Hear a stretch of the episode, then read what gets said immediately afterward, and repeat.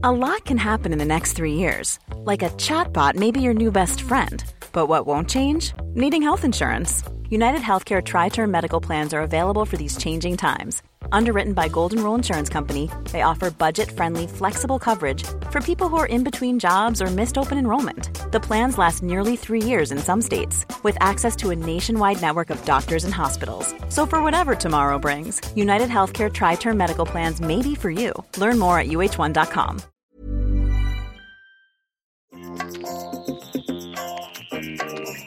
Vous écoutez le podcast de So Sweet Planet. Je suis Anne Greff et je vous propose des rencontres autour des thèmes des droits humains, de la culture et de l'environnement. Laurent Maffre, bonjour. Bonjour. Nous nous rencontrons pour parler de Demain Demain à l'occasion euh, de la parution du deuxième volume de cette histoire que vous nous racontez en bande dessinée.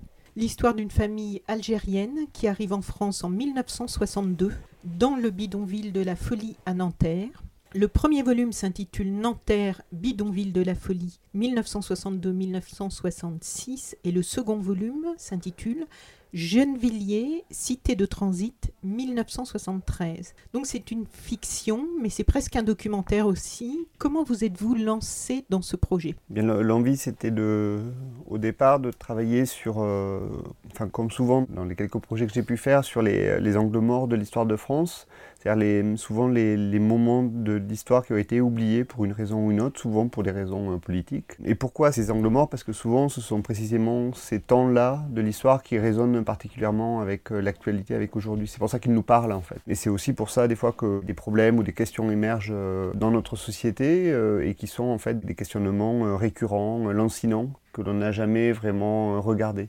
Qui sont négligés. Qui sont négligés, voilà. Et donc l'idée de travailler sur cette histoire, c'est la volonté de, de traiter de l'immigration dans l'après-guerre, en l'occurrence ici de l'immigration euh, plutôt euh, algérienne, marocaine, tunisienne, et d'aborder cela aussi à travers le prisme d'une France qui est en, en reconstruction, qui doit reconstruire des, des, villes, qui doit nourrir en bras son industrie, etc. etc. Le premier volume de cette bande dessinée était accompagné d'un web documentaire, 127 rue de la Garenne, dont on va, euh, pour les internautes qui nous écoutent sur les applications de podcast, ils pourront retrouver sur la page du podcast sur sosweetplanet.com le lien vers euh, ce documentaire. Ce webdoc est à nouveau en ligne.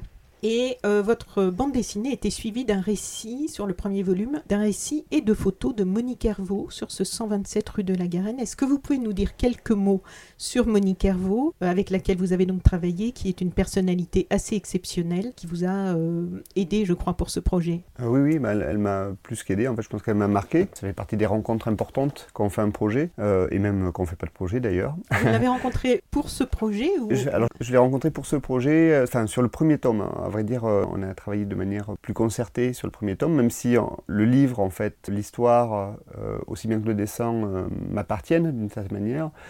ensuite, il y a eu de nombreuses discussions, des échanges qui ont fait qu'ils ont nourri la conception de ce premier volume et également par ricochet aussi celui de ce deuxième volet. Et, Monique, je l'ai rencontrée un an après avoir commencé à peu près sur le premier tome, un moment où je me posais la question de devoir représenter le bidonville, comprendre un peu quel était l'environnement dans lequel les gens évoluaient. Et pour ça, il me manquait, euh, il me manquait euh, des photos, il me manquait des témoins, des personnes qui me racontent aussi l'histoire euh, d'une autre façon. Et c'est vrai que j'ai pu la rencontrer chez elle, euh, par l'intermédiaire également d'un ancien du, euh, du, bidonville, Bouchaïb. Et donc on a commencé à échanger. Moi, j'ai amené la première BD que j'avais faite. Elle était assez sensible au dessin, à la bande dessinée. Elle avait fait des études de beaux-arts aussi au début de sa... quand elle était étudiante. Donc après, on a noué une relation de confiance et d'amitié voilà, qui, qui perdure encore aujourd'hui. Mais parce que expliquez-nous un petit peu quel a été son rôle dans cette histoire à l'époque. Monique, elle a décidé à la fin des années 50 de, s'établir sur le bidonville de la Folie pour manifester euh, son soutien à l'indépendance algérienne. Et pour une femme à l'époque, c'était un des rares moyens qu'elle avait euh, de, trouver cet engagement-là auprès des populations. Elle y est restée sur le bidonville vraiment à vivre pendant 4 ou 5 années. Et ensuite, elle s'établit à proximité, toujours euh, dans le but d'aider ses familles et en jouant un nombre de rôles assez conséquents, c'est-à-dire aussi bien un rôle d'écrivain public, pour aider à faire les démarches administratives, mais aussi à, aider ces populations à défendre leurs causes auprès d'autorités qui ne sont pas particulièrement disposées à les écouter, donc la préfecture, les autorités diverses et variées pour faire les papiers ou autres. Elle a fait des cours aux enfants, elle a monté une coopérative pour des matériaux, ou elle a, enfin, elle a participé du moins à cela. Et elle a surtout eu un autre rôle vraiment décisif, c'est qu'elle s'est très rapidement aperçue, elle a eu cette clairvoyance de penser à, à, collecter en fait des informations en se disant que justement cette histoire-là, cette histoire de, ces familles algériennes ou marocaines qui arrivaient en France, qui étaient reléguées dans les, aux confins des villes, serait précisément une histoire que la France aurait tendance à oublier. Et donc elle a réalisé des enregistrements sonores, elle a réalisé de multiples interviews, elle a dressé des plans du bidonville, elle a écrit dessus le bidonville, elle a joué un rôle d'intermédiaire dans tout un tas d'associations ou euh, de groupements euh, qui ont défendu la cause des Algériens, des Marocains ou des Tunisiens. Elle a, voilà, elle a été une sorte de, de personne un peu éclairée euh, qui pour moi a été une forme de, révélation parce que finalement la première fois que je l'ai rencontrée, moi j'étais en, manque d'images sur le bidonville et elle, elle, m'a sorti une sorte de mallette en plastique comme ça qui était remplie, bondée de photos. Et comme elle vivait avec euh, les familles, euh, elle prenait le thé avec elle, euh, elle participait au repas, les enfants la connaissaient, eh bien toutes ces photos-là sont des photos qui, sont, qui ne sont pas des photos posées, enfin, ou, rarement, mais en tout cas, on y ressent en fait une amitié, une, dimension très humaine. Voilà. Et c'est vrai que quand on est un auteur qui travaille en 2010 ou 2000, euh, enfin, 2020 bientôt sur ces sujets-là, que l'on n'a pas vécu les bidonvilles, que l'on était même très loin de la banlieue parisienne, mais ça donne des prises, ça donne euh, une dimension concrète qui sert à faire évoluer ces personnages d'un récit. En fait, il y a une, petite interview d'elle qui est présente actuellement au musée de l'histoire de l'immigration dans l'exposition euh, Paris-Londres Musique Migration, justement, sur cette mhm. époque. Et dans les rares documents qu'on peut trouver avec des interviews d'elle sur le net, on la voit euh, vivant toujours dans une petite caravane. Mhm.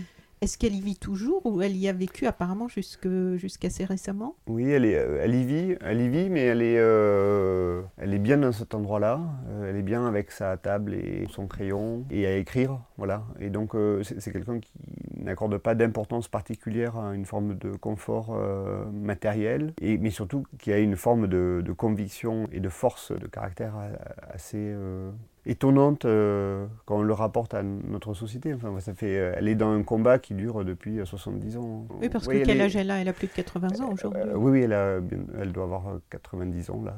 Mais elle, va bien? Oui, oui. Vous avez de ses nouvelles? Oui, oui, oui, je la vois. Alors, vous, vous êtes professeur agrégé, vous enseignez les arts appliqués. Vous aviez publié en 2007, je crois, une adaptation des enquêtes d'Albert Londres mhm. sur le bagne à partir du témoignage d'un bagnard. Et c'était déjà une proposition d'immersion dans un réel passé. Et pour Demain Demain, vous avez travaillé vous aussi à partir de témoignages de personnes qui ont vécu au bidonville de Nanterre. Et si j'ai bien compris, vous souhaitez à nouveau interpeller sur des problématiques actuelles au travers de ce choix de sujets qui se passe dans les années 60-70. Mm. Oui, ce qui est intéressant dans les sujets, euh, dans ces angles morts, c'est qu'ils nous parlent euh, encore aujourd'hui. Et Souvent, euh, quand on a des populations qui sont marginales, enfin, ou marginalisées mm. de fait par la société, le discours qui est tenu est toujours un discours extérieur qui considère la situation de ces personnes-là. Et ce que je Enfin, moi, mon, parti euh, sur euh, ces deux tomes-là, c'est de plonger le lecteur au cœur du bidonville et que les personnes puissent voir presque avec les yeux des personnes qui ont vécu la situation. C'est-à-dire que j'essaie de ne pas être euh, dans un rapport trop didactique ou pédagogique ou explicatif, c'est-à-dire avec une personne ou une entité extérieure qui nous raconterait quelque chose ou de, mettre en scène, par exemple, le, journaliste qui pourrait découvrir la situation de la même manière que le lecteur bah, découvrirait la situation, tout comme le journaliste. Mais j'essaie au contraire d'être dans voilà, un rapport plus immersif où les choses se jouent des fois plus dans les détails, en fait. Des fois, la condition euh, des gens se vit plus euh, à l'échelle de détails anodins que dans des explications plus, plus générales, plus globales. Et qu'est-ce qui vous a fait choisir ce sujet-là, en fait? Comment vous êtes parti sur ce thème? C'est plus l'envie de travailler sur le, enfin, les situations comme ça, un peu de reléguer de la société. Je, trouve ça toujours intéressant. Euh, j'avais envie de travailler autour du, milieu ouvrier, notamment des chaînes auto. Et assez vite, je me suis dit, ben, je vais travailler sur les OS. Puis après, je me suis dit, ben, les OS immigrés, c'est aussi un sujet qui peut avoir un écho aujourd'hui qui est intéressant, surtout que euh, voilà, on est dans une époque où euh, on parle de, désindustrialisation, de, de, où on voit que les conditions conditions de travail, des fois, elles ont évolué, les machines, les machines ont évolué, etc. Mais on s'aperçoit que quand même le rapport à la cadence, le rapport à, l'autorité, à des décisions administratives qui d'un coup font que les personnes perdent un peu leur, leur horizon, bah, ça arrive toujours. Donc toutes ces questions-là m'intéressaient, puis on ne sait jamais vraiment comment euh, l'expliquer, mais ça se cristallise autour de questions. Et assez vite, en fait, j'en suis venu à m'intéresser au bidonville, en me disant que voilà, il fallait d'abord comprendre pourquoi ou comment les gens euh, arrivaient ou quittaient leur pays, comment ils éprouvaient cette forme de déracinement, et ensuite euh, comment on allait pouvoir expliquer leur vie en France et entre autres leur vie euh, en tant que coes. Donc, donc, finalement le deuxième volet de ce livre-là, c'est il est presque plus raccord avec ma première intuition de départ, mais il m'a semblé plus opportun de travailler sur le bidonville dans un, dans un premier temps et de situer cette histoire après la guerre d'Algérie voilà, parce qu'en fait, dans ce bidonville de Nanterre, vous avez choisi une famille algérienne, mais en fait, il y a beaucoup de nationalités, pas que, pas que des Algériens. Donc, d'où venaient tous ces gens? Comment sont-ils arrivés là? Pourquoi se sont-ils concentrés là à ce moment-là? Les bidonvilles, euh, donc ces bidonvilles-là euh, se développent surtout à partir des années 40, 50. Enfin, il y en a d'autres avant-guerre, hein, mais, si on parle de ceux, de, par exemple, de Nanterre, puisqu'il y en avait plusieurs, moi je m'intéresse au bidonville de la Folie, qui est le plus grand bidonville de Nanterre et même de l'ouest parisien, où euh, il y a 8000, euh, 9000 personnes, 300 familles, euh, avec une seule adresse administrative, donc le 127 rue de la Garenne, ce qui fait que par exemple tous les enfants normalement sont, sont scolarisés à la même école puisqu'ils sont à la même adresse, et un seul point d'eau pour toutes ces populations-là. Et donc ces bidonvilles se développent généralement sur des, à l'endroit où, où du terrain est disponible, donc ce sont souvent des, des terrains vagues qui sont, là c'était des anciennes champignonnières qui étaient à proximité, euh, et qui vont, euh, qui vont progressivement devenir au, cœur du développement des euh, nouvelles agglomérations ou des nouveaux urbains. C'est-à-dire que ces populations, souvent, elles viennent d'abord, ce les hommes qui arrivent pour travailler, ils viennent en tant que célibataires, et puis au bout de quelques années,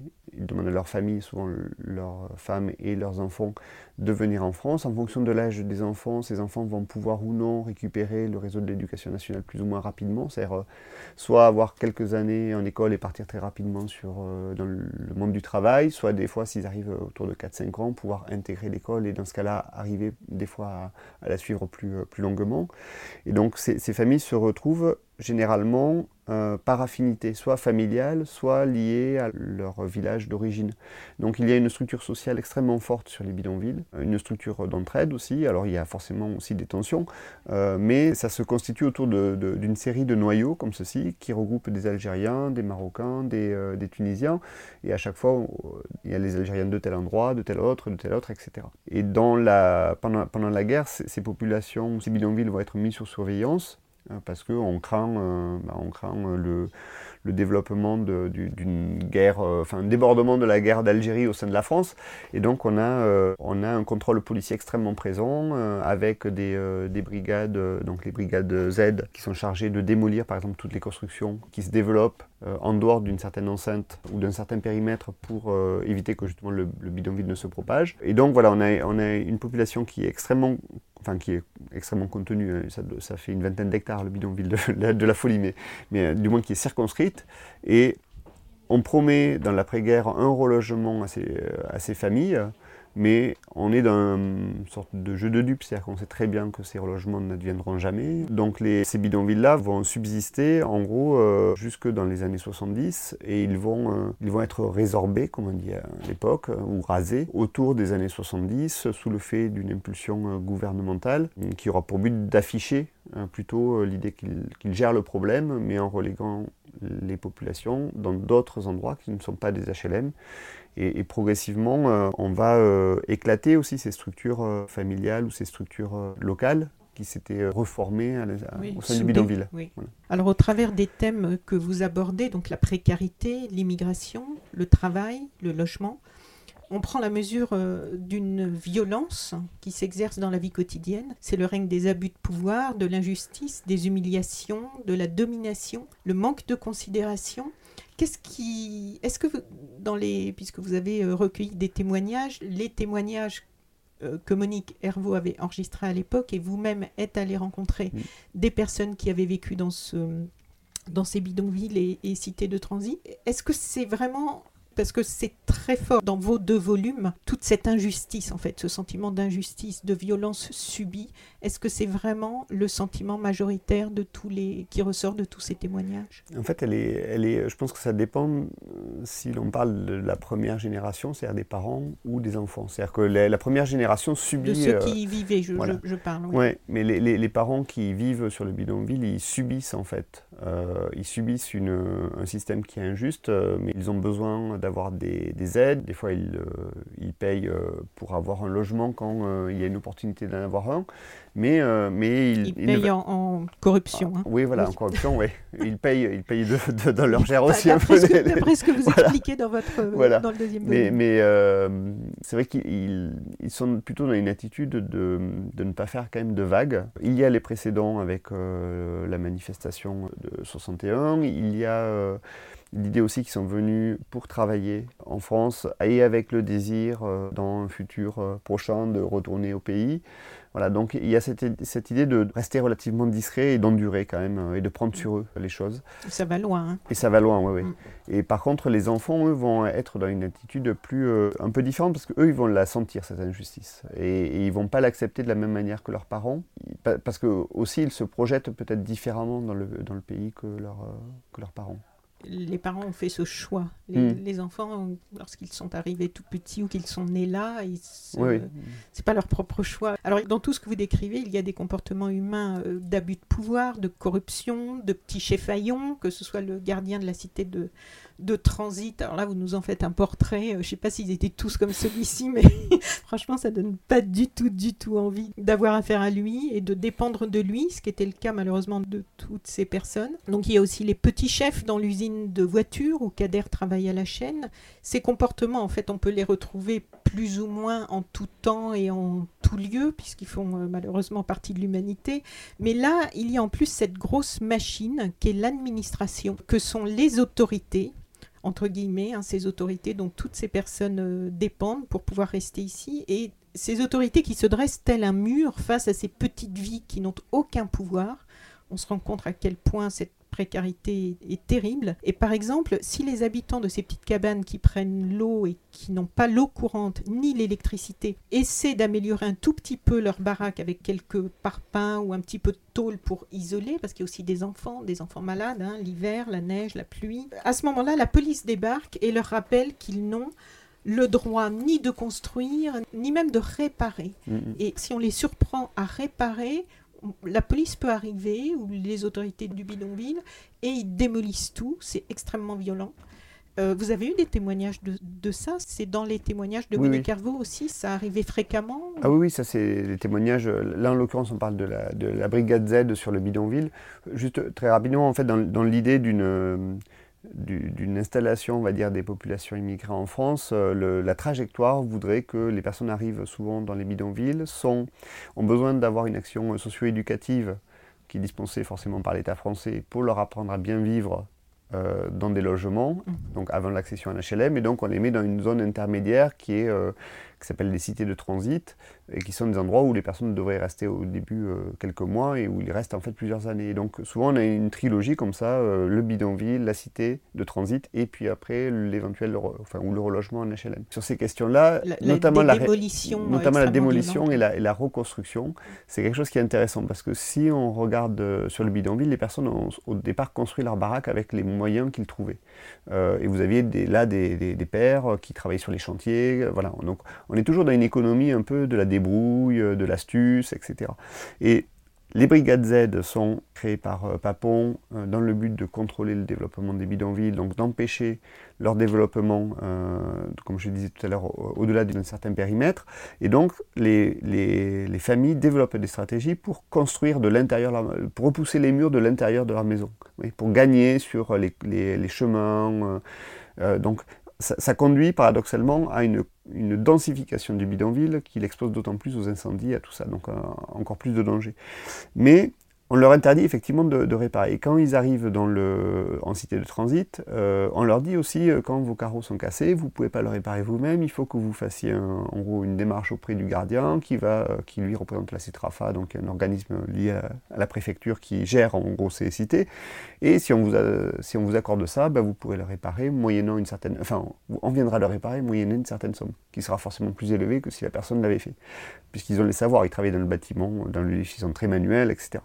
Et donc, je pense que là-dedans, il se joue quelque chose aussi de plus fondamental, c'est l'idée que quand on ne peut pas réparer son habitation, euh, qu'on soit propriétaire, alors il n'est même pas question de propriété, ou locataire, il n'est même pas question de locataire, parce qu'on y reviendra peut-être tout à l'heure, euh, on reconnaît en fait que les personnes ne sont pas chez elles quand vous ne pouvez pas poser votre marque librement, en fait, on vous fait sentir euh, d'une certaine manière que vous n'êtes pas à votre place. Et je pense que euh, l'histoire, euh, enfin, je pense que moi, ce qui m'intéresse là sur, les, sur ces deux livres-là, c'est de montrer à quel point l'indépendance algérienne ne règle pas les questions françaises sur l'Algérie et comment se, poursuit en fait une vision postcoloniale euh, qui prend une forme un peu différente, mais qui reste quand même celle d'une certaine considération de la population étrangère, même si on est à cette époque-là, et c'est important de le préciser, dans les Trente Glorieuses, c'est-à-dire à une époque où on demande des bras pour construire euh, des voitures, des bâtiments, etc. Oui, c'est ça, parce que ces personnes n'arrivaient pas euh, comme ça. Euh, elles arrivaient parce qu'on avait besoin mm-hmm. de cette main-d'œuvre. On allait même les chercher. C'est-à-dire que, par exemple, euh, les, les, grandes sociétés de l'époque vont au Maroc, vont en Algérie pour faire des recrutements. ils ont des recruteurs, ils viennent embaucher des personnes. Alors, souvent, c'est plutôt en campagne, voilà, des, paysans, des, personnes qui travaillent dur, et puis on, les, on leur demande de venir en France contre une rémunération qui qui peut sembler euh, beaucoup plus attirante, vu les conditions de vie assez difficiles qu'il y a au pays, surtout dans des pays qui, ont, qui, doivent se relever aussi de quand même plusieurs années de, guerre. Mais personne ne pense à leur hébergement. Oui, on n'y pense pas, euh, pas vraiment, en fait. Et si on veut être tout à fait juste, il faut aussi penser que dans l'après-guerre, euh, en France, euh, on a aussi des problèmes de logement pour les Français. Donc c'est ça qui est compliqué, c'est que parler de, du relogement euh, en France dans les 30 Glorieuses ne peut pas faire l'économie de, de, réfléchir aussi à la précarité du logement de, personnes qui sont françaises. il y a des documentaires ou des, interviews sur ça que l'on peut voir assez facilement. De la même manière que le statut d'OS est est un statut extrêmement dur aussi pour, euh, pour les Français. Ouvriers spécialisés. voilà, ouvriers.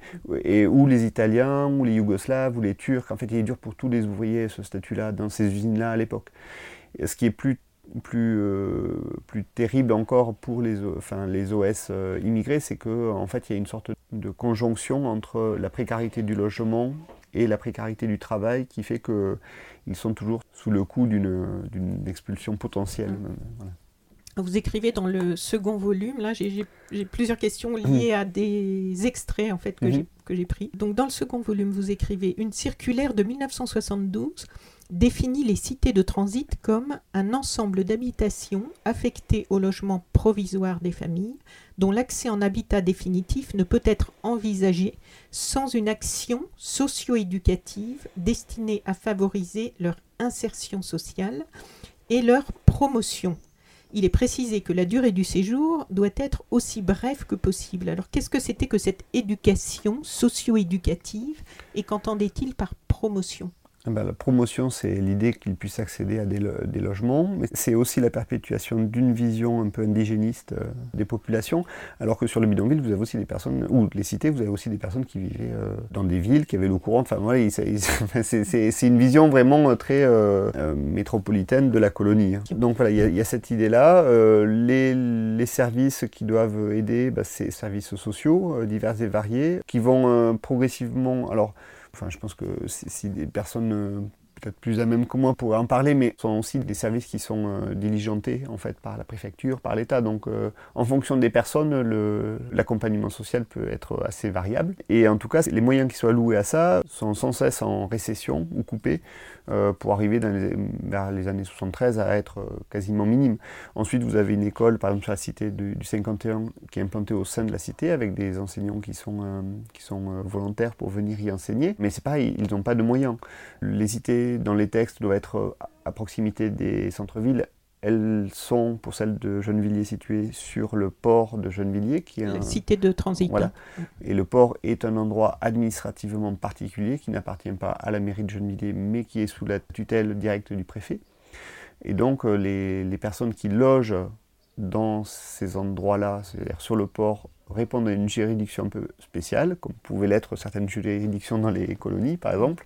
Et donc, les populations ne sont pas détentrices ne sont pas considérées comme locataires, elles ne sont pas détentrices d'un bail, ce qui fait qu'elles ne sont pas protégées par la loi française qui régit ce statut-là, et donc elles sont expulsables sur le champ. Elles payent une indemnité de logement, mais pas un loyer. Voilà. Et là est toute la, différence. Donc, euh, il est précisé que la durée de séjour doit être aussi brève que possible. En réalité, les familles restaient euh, en moyenne combien de temps dans ces cités de transit? Bon, Elles y restaient plusieurs années. Enfin, c'est sûr qu'elles y restaient pas quelques mois. En fonction de leur arrivée, je crois que Gennevilliers, c'est milieu des années 60. Euh, et ça doit être. les dernières cités de, de Gennevilliers sont rasées à peu près au milieu des années 80. Donc, vous avez des familles qui vont rester 5, 6, 7, 8 ans. Et là où je trouve que ça parle encore aujourd'hui, c'est l'idée que confronté à un problème, on, fait un, effet d'annonce, euh, mais que concrètement, des fois, les solutions qui sont développées sont l'exact symétrique en fait de l'annonce. Donc on dit qu'on va mettre les gens à proximité, on les éloigne. On dit qu'on va les, les, accompagner, on ne les accompagne pas. Euh, on dit qu'on va, être là en, de manière transitoire. Donc on s'est dit bah, deux ans ou trois ans, ça va, deux, deux, ou trois mois, ça va suffire. Elle y reste plusieurs années. Donc voilà, on est toujours dans une forme de double discours comme ça.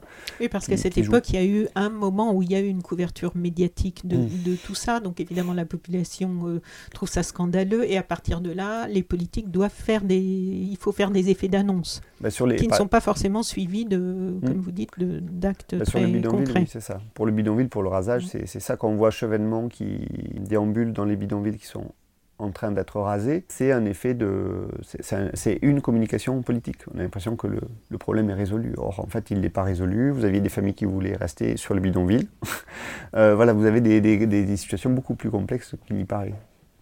Alors un autre extrait, vous dites en 1973, la CETRAFA, donc cet organisme-là qui gère euh, tout ça, abandonne ses missions de socio-éducation et de relogement en HLM. Les centres de soins sont supprimés, la présence des assistantes sociales diminuée, l'entretien des baraques laissé en attente. Donc euh, là, on est en 1973 et qu'est-ce qui se passe? Ils ont laissé euh, tout le monde en plan? Comment ça s'est passé après? Oui, en fait, bah, il y a toujours un gardien, mais après, euh, progressivement, la cité et davantage refermée et livrée à elle-même en fait voilà sur les travaux. Donc c'est comme ce sont des, logements qui ont été construits aussi de manière rapide souvent des systèmes de préfabrication de l'époque donc qui n'étaient pas faits pour durer ça se dégrade ça, s'altère et un des points communs quand même entre le bidonville et la cité de transit c'est que le rasage ou la disparition en fait de ces lieux euh, n'est pas lié à une forme de vétusté, de, déconstruction, d'insalubrité globale, mais il est dû à des logiques foncières. C'est-à-dire que les gens ne sont relogés que quand leur habitat gêne le développement de la ville. Que ce soit le développement euh, des autoroutes, que ce soit, donc là c'est la 86 sur, euh, sur la cité, que ce soit le développement de Nanterre et de l'EHPAD pour les bidonvilles de Nanterre.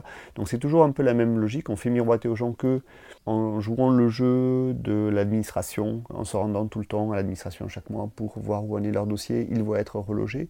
là, ils vont de fil d'attente en fil d'attente. Voilà, mais concrètement, en fait, c'est pas comme ça que ça se joue. Alors, vous décrivez aussi un passage un petit peu plus long, et je trouve qu'il mérite qu'on s'y attarde. La cité de transit, située au 51 route nationale du port à Gennevilliers, est gérée par la CETRAFA, donc Centre de transit familiaux, et la préfecture. Plus de 150 familles étrangères, maghrébines en majorité, mais aussi portugaises, espagnoles et yougoslaves, y résident. Sa construction en 1966 sur des terrains appartenant à la préfecture s'est faite au mépris de l'avis d'insalubrité des lieux pris par la mairie de Gennevilliers. Les baraquements en préfabriqué sont situés dans une enclave inondable en cas de crue de la Seine. Ils sont bordés au nord par le port, à l'ouest par les échangeurs routiers à l'est par la ligne de chemin de fer et au sud par le chantier de la future autoroute. Au-dessus des logements passent des lignes à haute tension Les premiers commerces, ceux d'Anières et de Colombes, sont à 30 minutes de marche. Donc ça donne tout ça une bonne idée du lieu, de l'ambiance, euh, du contexte visuel et sonore, hein, au milieu Mm. des échangeurs routiers, des, des- des lignes de chemin de fer. Et... Est-ce qu'il reste des traces euh, de ces lieux aujourd'hui ou est-ce que les constructions nouvelles ont tout recouvert? Est-ce que vous avez pu... euh, Sur le- sur l'emplacement, par exemple, de cette cité-là, aujourd'hui, vous avez euh, des dépôts, des, hanga- des hangars, en fait. Voilà. Donc il y a toujours les, euh, la voie de chemin de fer. euh, je ne sais pas si elle est très utilisée maintenant, mais elle est toujours là. Il y a toujours le port, il y a toujours la 86, il y a toujours les lignes à haute tension. Donc en gros, le, le- le périmètre autour de la cité euh, a globalement un peu évolué. Euh, Les tours de logement de l'autre côté sont toujours là, mais par contre, forcément, sur le terrain, ben, on a rasé ces cités aussi pour y reconstruire après des hangars ou des, des choses. Et ce qui est intéressant quand même, c'est que les, les cités, si on regarde bien, je, le remarque hein, quand vous, vous dites ça, c'est qu'elle n'est entourée que de flux. C'est-à-dire du flux routier, du flux de marchandises, du flux électrique, du flux. euh, Donc il n'y a pas de service. C'est vraiment, on est dans une logique de, de flux. D'ailleurs, les entreprises qui y sont maintenant sont du, du flux de marchandises aussi, puisque c'est des hangars et des entrepôts. Alors, ce sera le dernier passage que je vais lire, pas la dernière question, mais le dernier passage. Donc, je vous cite Les habitants de la cité sont logés à titre provisoire et momentané. Ils ne sont pas titulaires d'un titre locatif, mais payent une indemnité pour le compte de la CETRAFA. Le montant est identique. Ça, c'est incroyable quand même. Mm. Le montant est identique à ce qu'ils paieraient pour un appartement équivalent en HLM. Officiellement, le relogement en habitat définitif ne saurait tarder. Pour les familles, la seule solution reste l'attente. Le règlement de la cité précise que les familles dont le père se retrouve sans contrat de travail sont expulsables sans préavis Mm. sur simple notification de l'employeur auprès de la préfecture ou du gérant auprès de la CETRAFA. Privés du statut de locataire, vous en parliez tout à l'heure, les habitants sont sans droit. Et là, en fait, deux choses me traversaient l'esprit en lisant cela. Euh, je trouve que d'un côté, on découvre aussi au travers de votre récit que nos droits ont pas mal évolué, parce que des gens se sont battus pour qu'ils évoluent, pour que les droits humains évoluent, les droits des salariés. Mais à une époque, en fait, aujourd'hui, où le monde du travail se reprécarise et où ces droits acquis sont de nouveau menacés, on voit bien la brutalité, en fait, de cette précarité qui peut entraîner une dégringolade très très rapide dans la vie Mhm. d'un individu. Oui. Plus de contrat de travail dehors. Ouais, c'est ça qui justifie la- la- l'attitude des parents aussi, euh, qui ne sont pas dans une, une attitude revendicatrice, mais de ne pas faire de vagues et de ne pas se faire remarquer.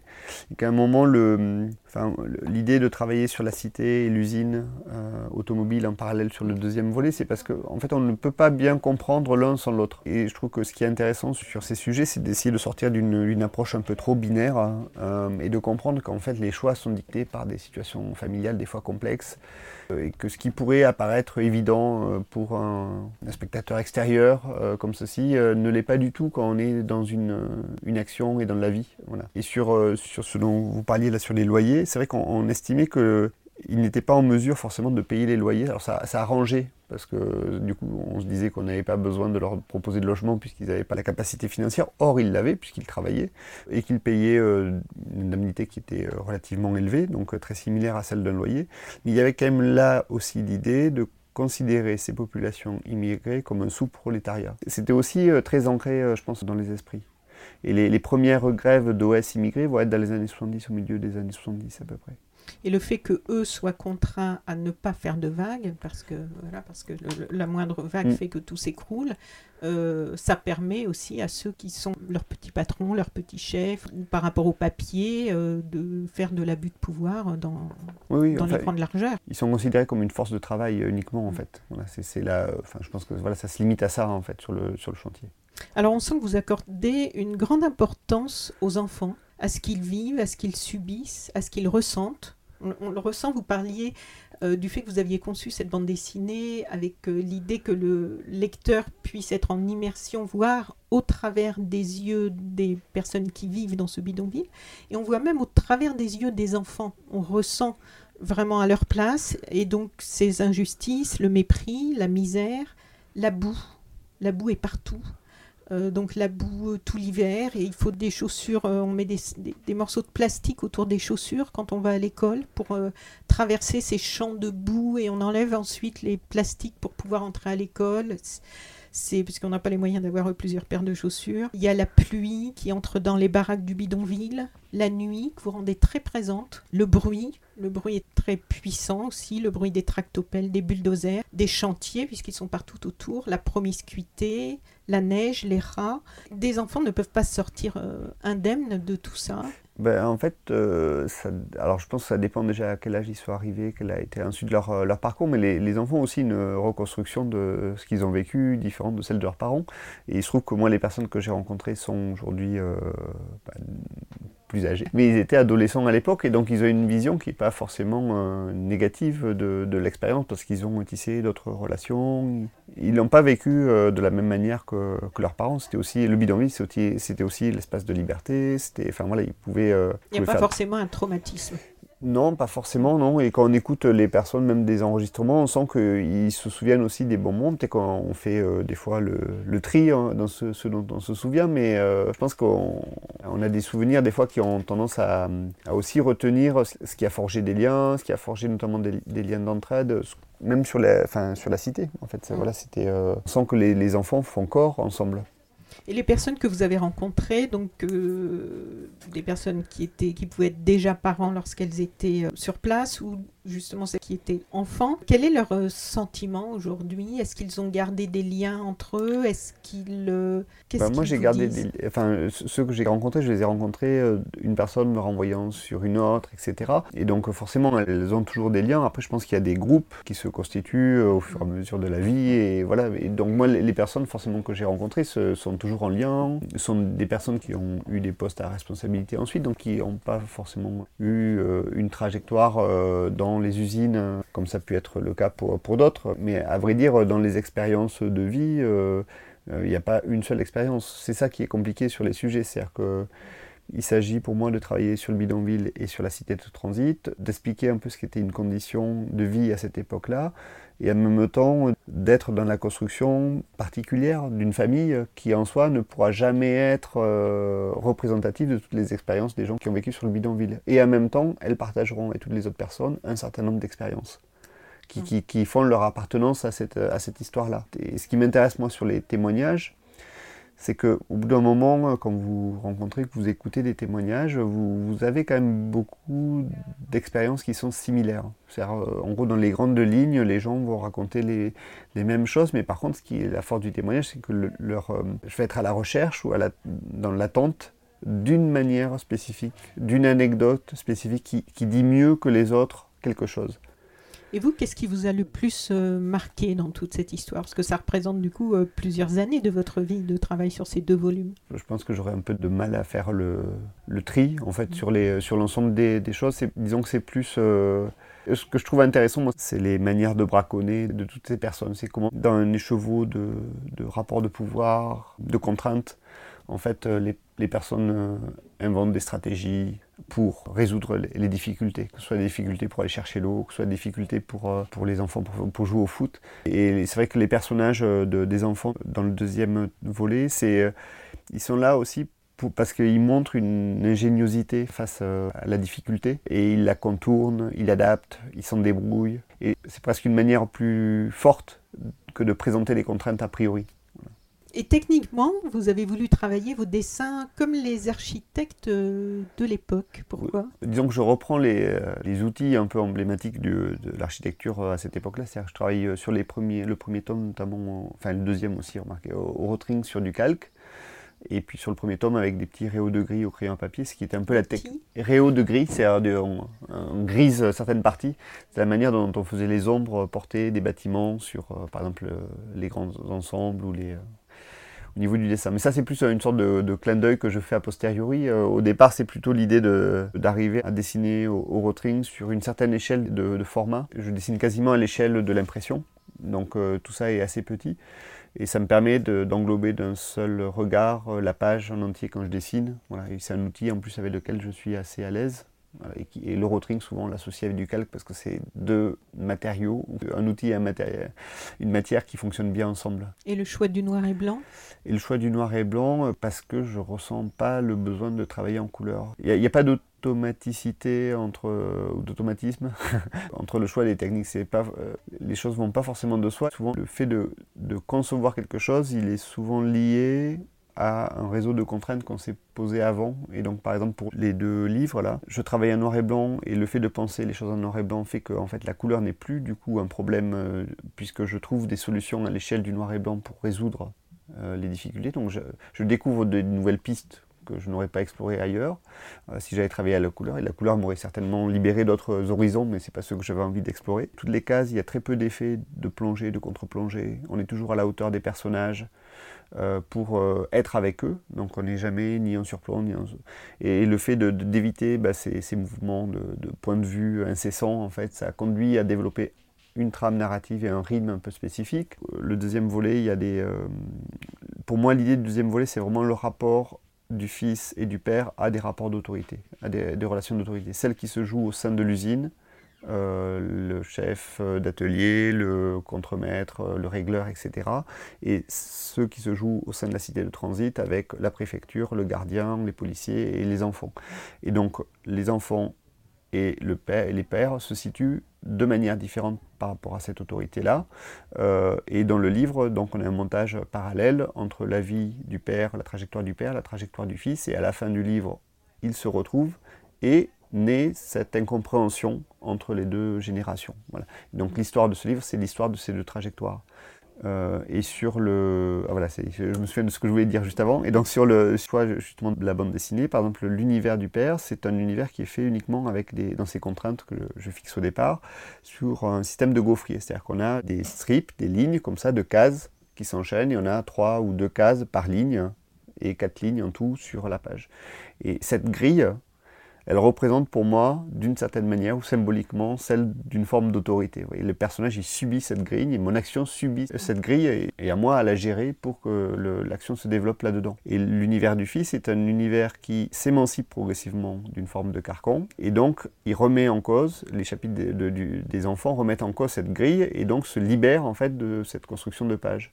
Donc euh, dans ce montage vous parallèle... Explosez, vous explosez justement les lignes et les, la composition, et les verticales. Dans voilà, donc du coup la composition elle travaille aussi sur le médium lui-même de la bande dessinée, dans la mesure où, euh, quand on tourne déjà les pages, quand on arrive sur des doubles pages, euh, on voit une trame ou pas, et cette trame se disloque plus ou moins, et amène sur aussi d'autres principes de mise en page, et aussi d'autres systèmes de, de, narration qui, voilà, qui ont des rythmes un peu différents. Le titre, Demain Demain?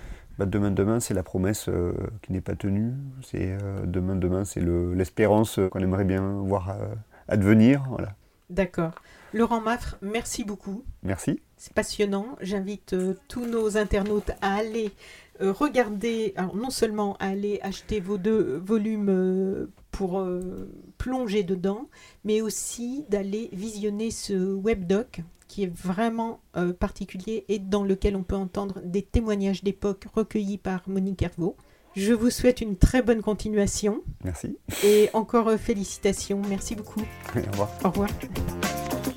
Chers auditeurs, si vous avez apprécié cet entretien, merci de mettre 5 étoiles au podcast de So Sweet Planet sur iTunes. C'est très important pour qu'il ait plus de visibilité. N'oubliez pas de vous abonner, soit à la newsletter sur sosweetplanet.com ou sur iTunes au podcast, ou les deux, pour être informé des prochains podcasts mis en ligne.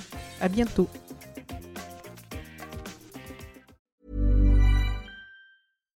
Hi, I'm Daniel, founder of Pretty Litter. Cats and cat owners deserve better than any old fashioned litter. That's why I teamed up with scientists and veterinarians to create Pretty Litter.